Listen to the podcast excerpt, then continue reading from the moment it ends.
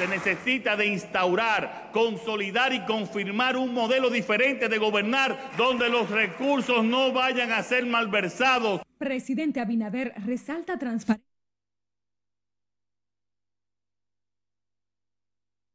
La ADP y el Ministerio de Educación llaman a comunidad educativa a integrarse al inicio de las clases este lunes. Bueno, ahí habrían como algunos 10 mil pesos, de 10 a 12 mil pesos. Ciudadanos abarrotan tiendas de la avenida Duarte en busca de útiles escolares. Y Nasif entregó 15 cadáveres a familias de víctimas de explosión en San Cristóbal. Asegura avanza proceso de identificación.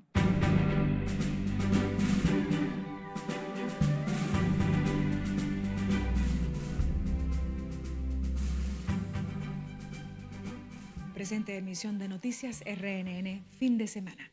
Soy María Cristina Rodríguez y es un verdadero honor que nos acompañen en esta jornada. Nos vamos a Santiago, donde el presidente Luis Abinader resaltó la transparencia y planificación con que asegura se desarrollan las ejecutorias de su gobierno, pese a los retos que ha tenido que enfrentar.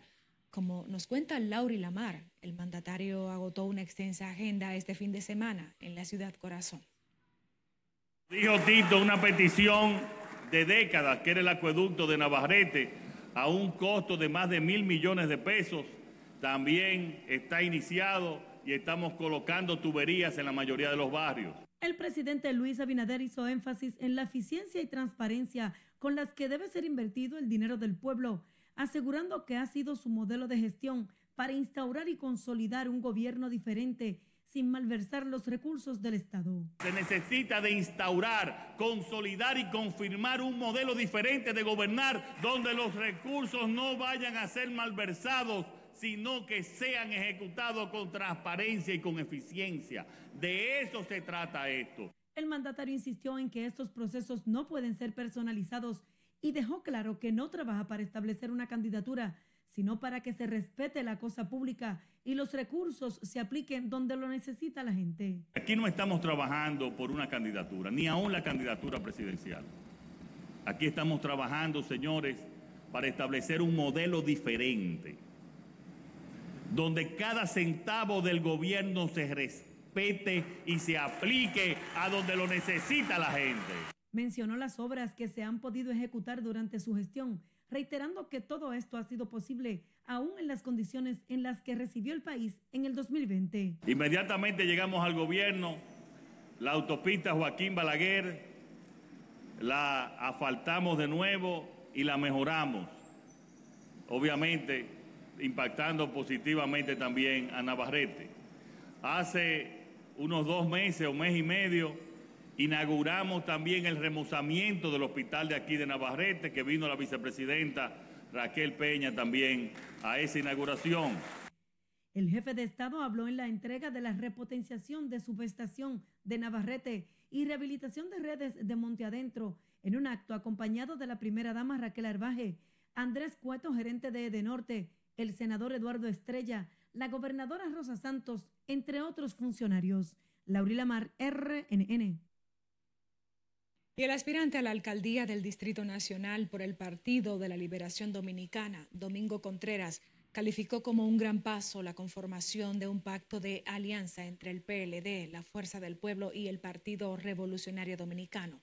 Contreras considera que el convenio facilitará a esos partidos de oposición el triunfo en las próximas elecciones. El voto de la gente en tiempo de crisis es un voto que puntualiza mucho el, aspecto económico. Entonces yo creo que esta alianza va, va, a canalizar la esperanza que muchos dominicanos tenían de que se pueda generar una propuesta diferente, una propuesta alternativa, una propuesta que permita desplazar del gobierno a un gobierno que tiene un récord. El dirigente PLDista fue entrevistado en el programa Orientación Semanal que conduce el periodista Juan Francisco Mora Herrera los domingos por esta Red Nacional de Noticias, donde reveló que la comisión que trabaja en la alianza coordinada por Miguel Vargas evalúa a los aspirantes a nivel nacional para llevar las mejores opciones de poder de cara a los comicios del 2024. Y el presidente del partido Fuerza del Pueblo, Leonel Fernández, aseguró que el comunicado emitido por la Junta Central Electoral, en el que limita las actividades de campañas de las organizaciones políticas, es violatorio de la Constitución. El también expresidente de la República resaltó la necesidad de mantener el respeto de la Constitución para una democracia sana. Entendemos que hay que respetar a la Junta Central Electoral. Hay que confiar en los miembros de la Junta Central Electoral. Pero no tenemos que aceptar sus equivocaciones. Y en este caso la Junta se equivocó. Y se equivocó por lo siguiente, porque hay dos sentencias del Tribunal Constitucional y una sentencia del Tribunal Superior Administrativo, pero me refiero solo a las dos del Tribunal Constitucional.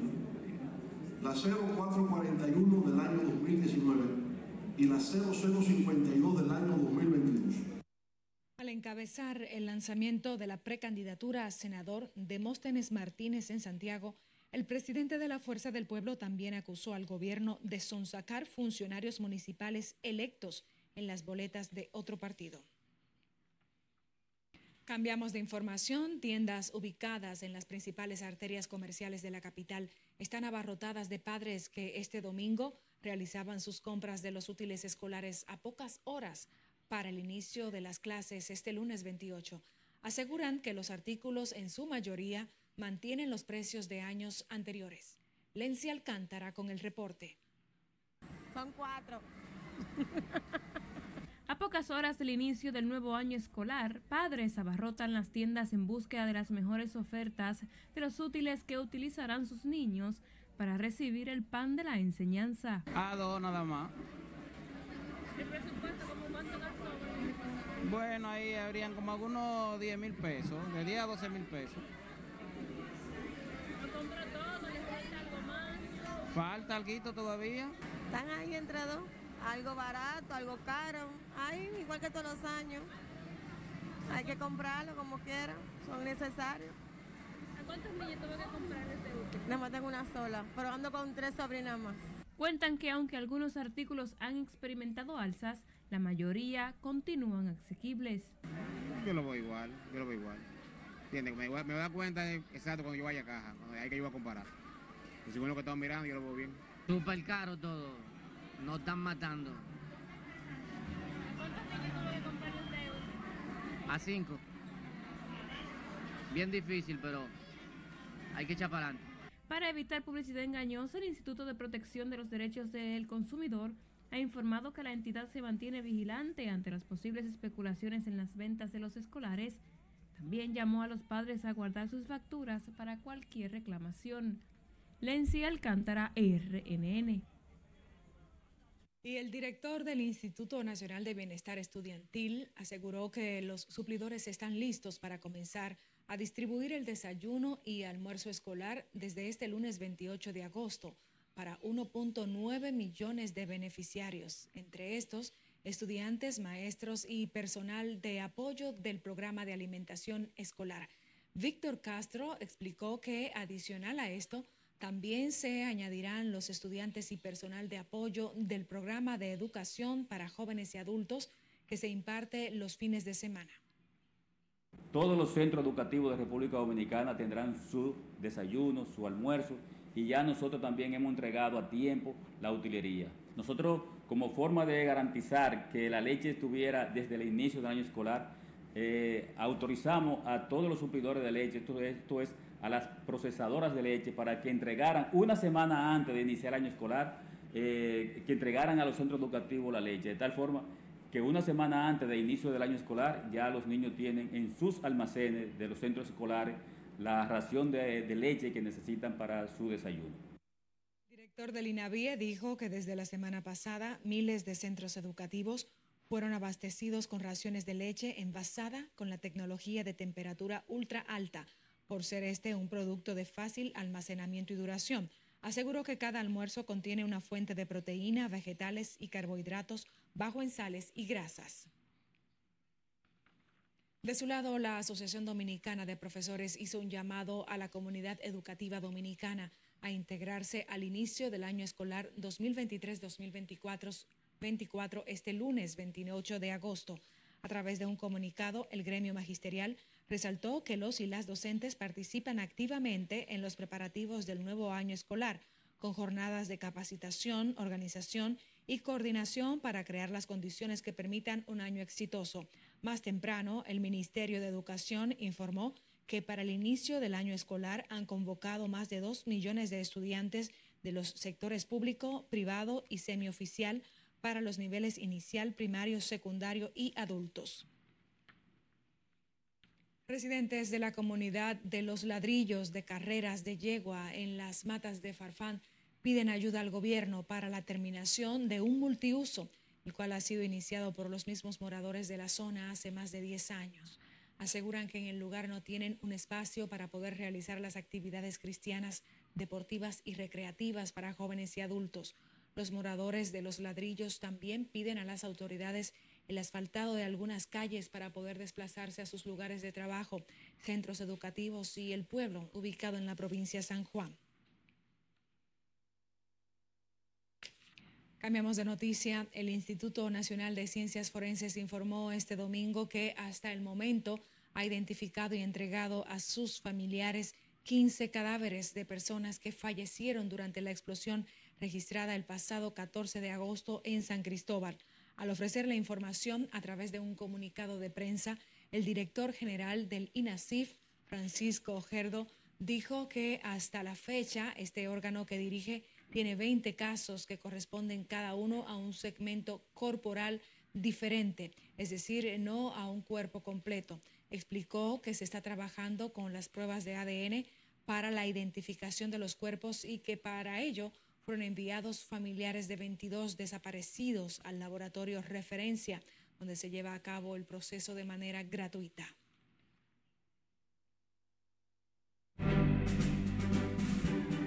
Vamos a nuestra primera pausa. Al volver, les contamos sobre una masacre en Haití que dejó siete muertos.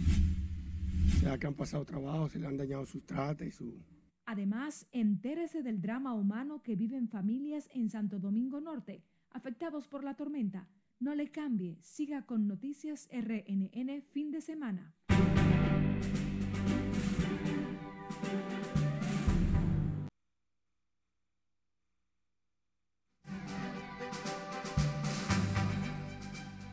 Gracias por continuar con nosotros. En el plano internacional, al menos siete personas murieron a manos de una banda armada en Haití en un ataque perpetrado contra los integrantes de una marcha provocada por un pastor cristiano, suceso en el que también más de 10 manifestantes resultaron heridos y otros secuestrados.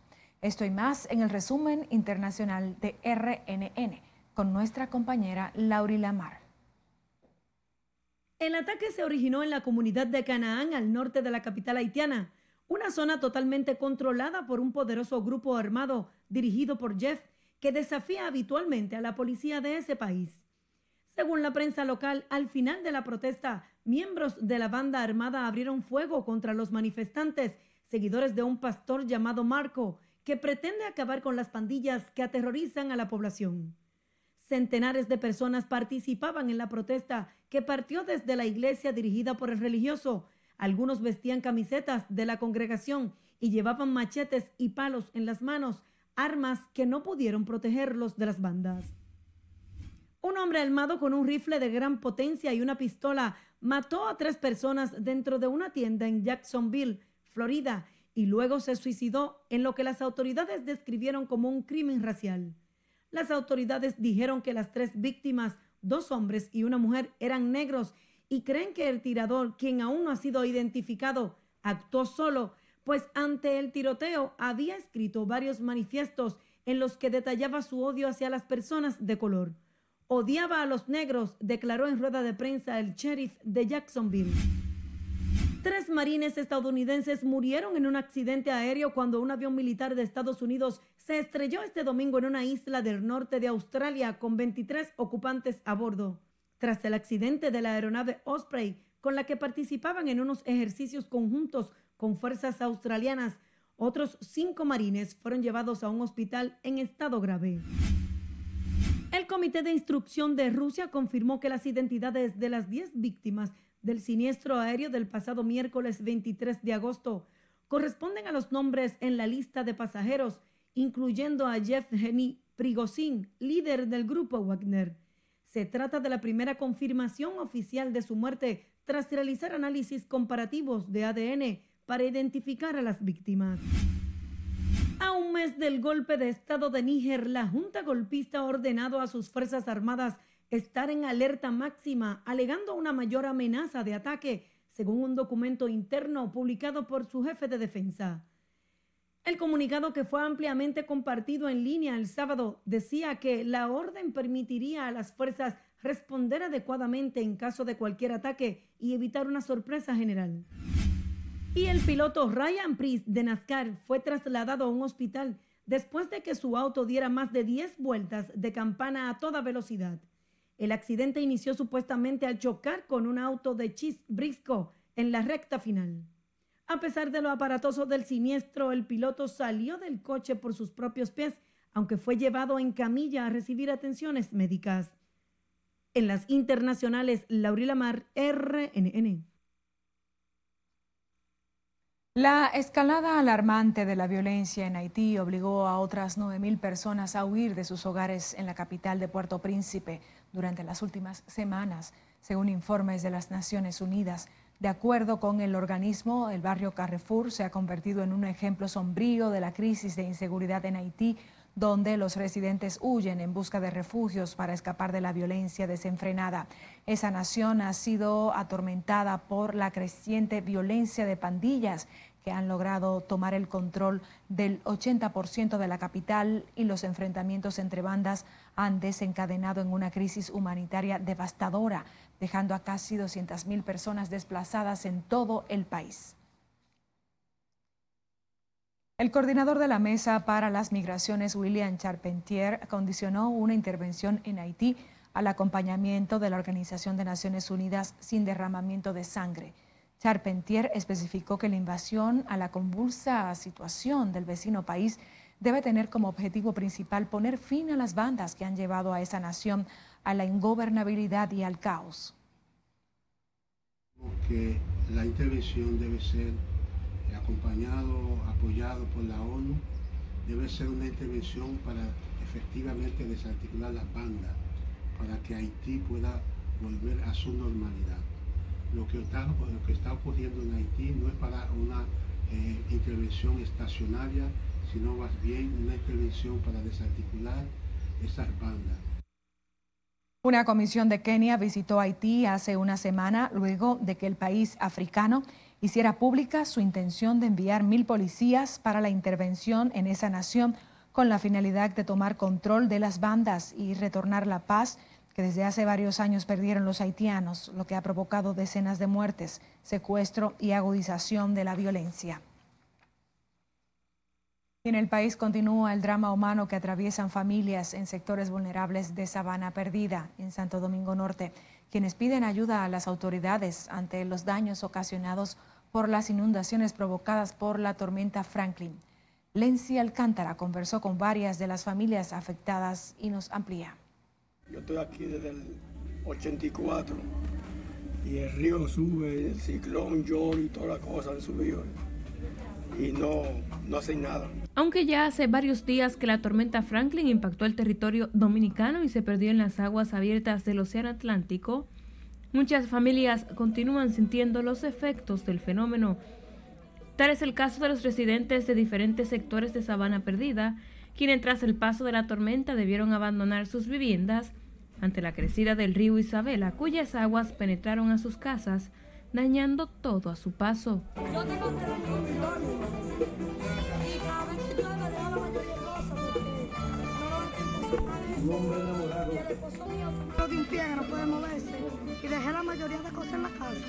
Las personas que residen en el área aseguran que sufren las inclemencias del tiempo, los fenómenos naturales, desde hace décadas. hay gente más, más infeliz que yo. O sea, que han pasado trabajo, se le han dañado sus trates y su... Y yo lo dejo ponerlo ahí. yo tengo a donde los refugios, los meto, los trates y se lo cubro ahí. Estas familias afectadas por las lluvias de Franklin piden ser reubicados en lugares más seguros y dignos. Lenzi Alcántara, RNN.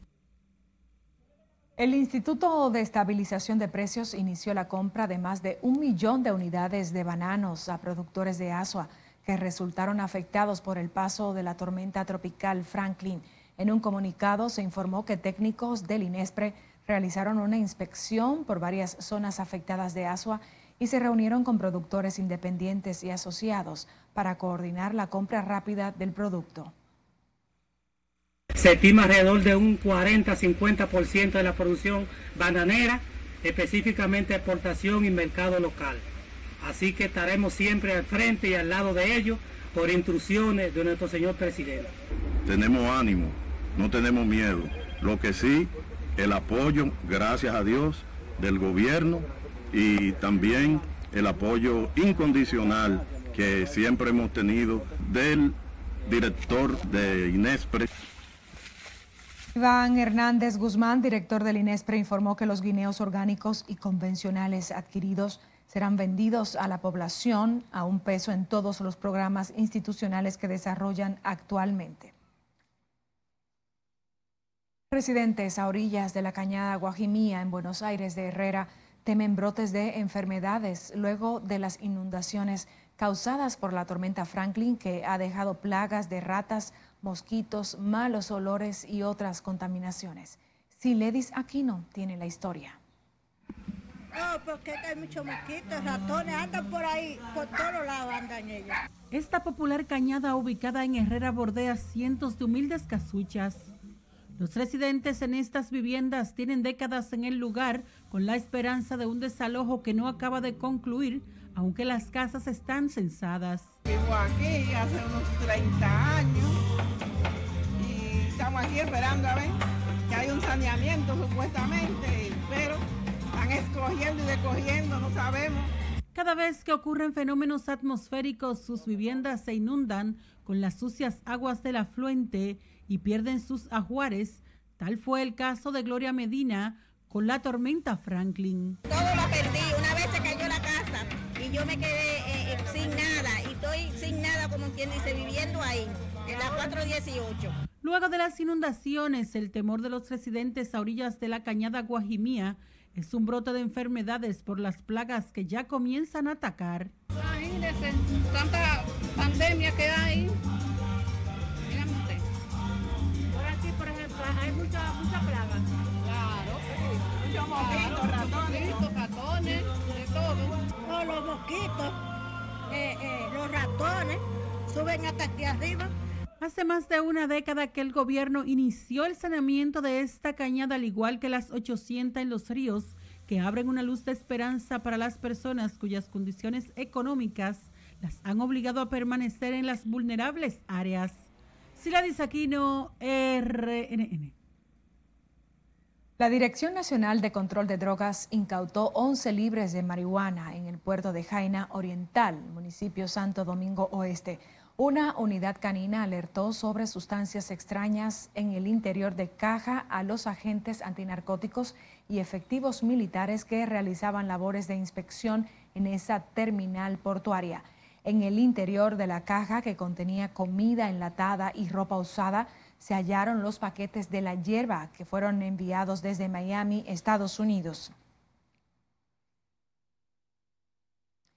Mientras tanto, miembros del cuerpo especializado de agentes apresaron a un hombre que según la investigación recibiría la sustancia.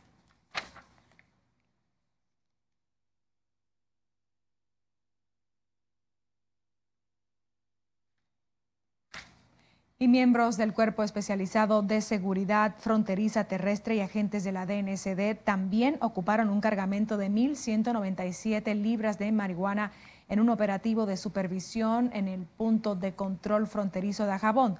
Durante labores de inspección y vigilancia en el referido paso de chequeo, los agentes interceptaron al conductor de un camión que tras percatarse de la presencia de las autoridades dejó abandonado el vehículo y huyó del lugar. Los oficiales detectaron entre la cabina y la cama del camión una caleta en cuyo interior incautaron 24 sacos con 19 pacas. También la Armada de República Dominicana aclaró que no hay información de que haya ocurrido en el país el suceso en el que se muestra un video en el que un hombre es lanzado al mar vivo y atado de manos desde una embarcación. En este sentido, la Comandancia General de la institución precisó que tampoco han recibido denuncia alguna con relación a este hecho. La Armada Dominicana también explicó en otro audiovisual que se puede observar a una indeterminada suma de dinero en una embarcación que corresponde a una película grabada el 26 del pasado mes en la playa Las Ballenas, ubicada en las terrenas Samaná.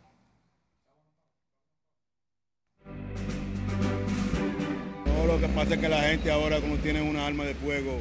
Es momento de nuestro último corte de la tarde, pero al regreso entérese de los motivos que empujaron a un sargento de la policía a dispararle a un hombre en un restaurante en la capital. Ningún incidente en una de estas fiestas. Y la Policía Nacional desmiente información de que de un teteo en Villa Duarte resultaran heridas 40 personas. Esta es la emisión fin de semana de Noticias RNN. Ya volvemos.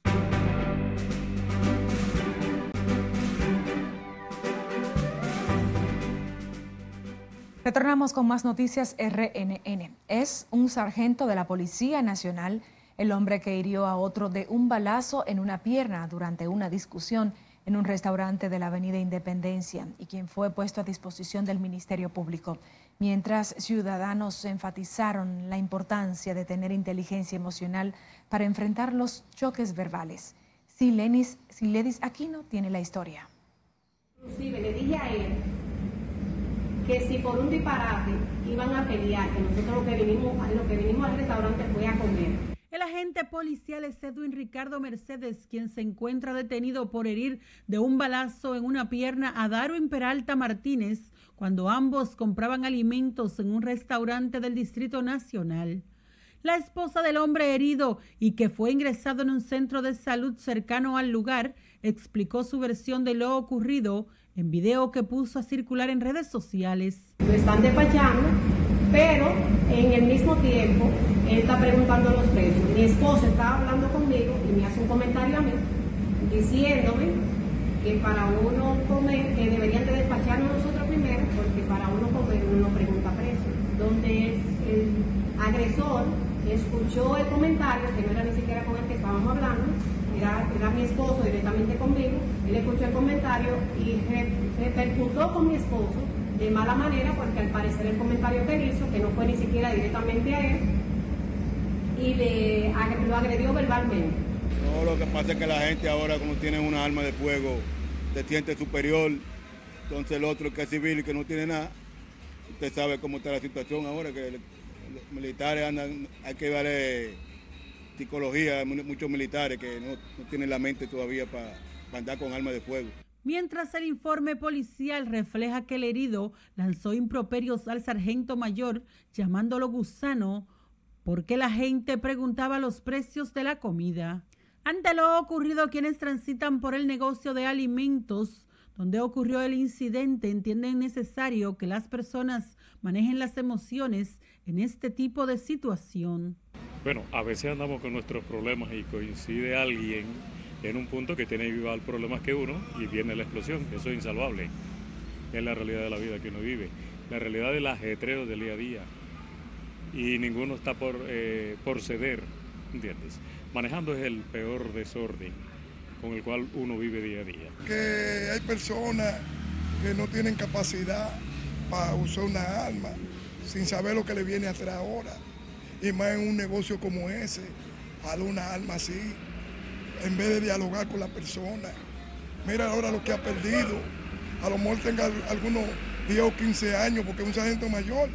Y ahí pierde su sueldo y todo. El restaurante mantiene sus operaciones con normalidad, pero se observa un refuerzo de la seguridad para prevenir nuevos incidentes. Sila Aquino, RNN. La Policía Nacional aclaró este domingo que la institución no tiene registro de que en un denominado teteo en Villa Duarte hayan resultado heridas unas 40 personas el pasado 22 de agosto, supuestamente previo a la tormenta Franklin. El vocero policial Diego Pesqueira destacó que el incidente más cercano esa noche ocurrió en Los Mameyes, donde fueron heridos un raso y un civil por una tercera persona que está detenida. Archivos, no tenemos que en Villa Duarte, el pasado 22 de agosto, previo al paso de la tormenta, se haya registrado ningún incidente en una de estas fiestas eh, denominadas teteo, y menos que resultaran 40 eh, personas acuchilladas. Esta información eh, hasta el momento no tiene el soporte debido en cuanto a nombres de las personas afectadas. También informó que en la semana del 18 al 24 de agosto intervinieron 245 fiestas denominadas teteos por reportes de contaminación sónica y uso de espacios públicos. En ese periodo, además, realizaron 25.968 operativos, dando al traste con 2.160 apresamientos. Y la Cámara Penal de la Corte de Apelación de San Francisco de Macorís declaró en rebeldía al prófugo Pedro Alejandro Castillo Paniagua, alias Quirinito. Esto implica que los procesos que tiene abiertos el imputado en la actualidad tienen los plazos suspendidos y, en consecuencia, no podrán prescribir sin importar el tiempo que dure prófugo hasta que se produzca su captura.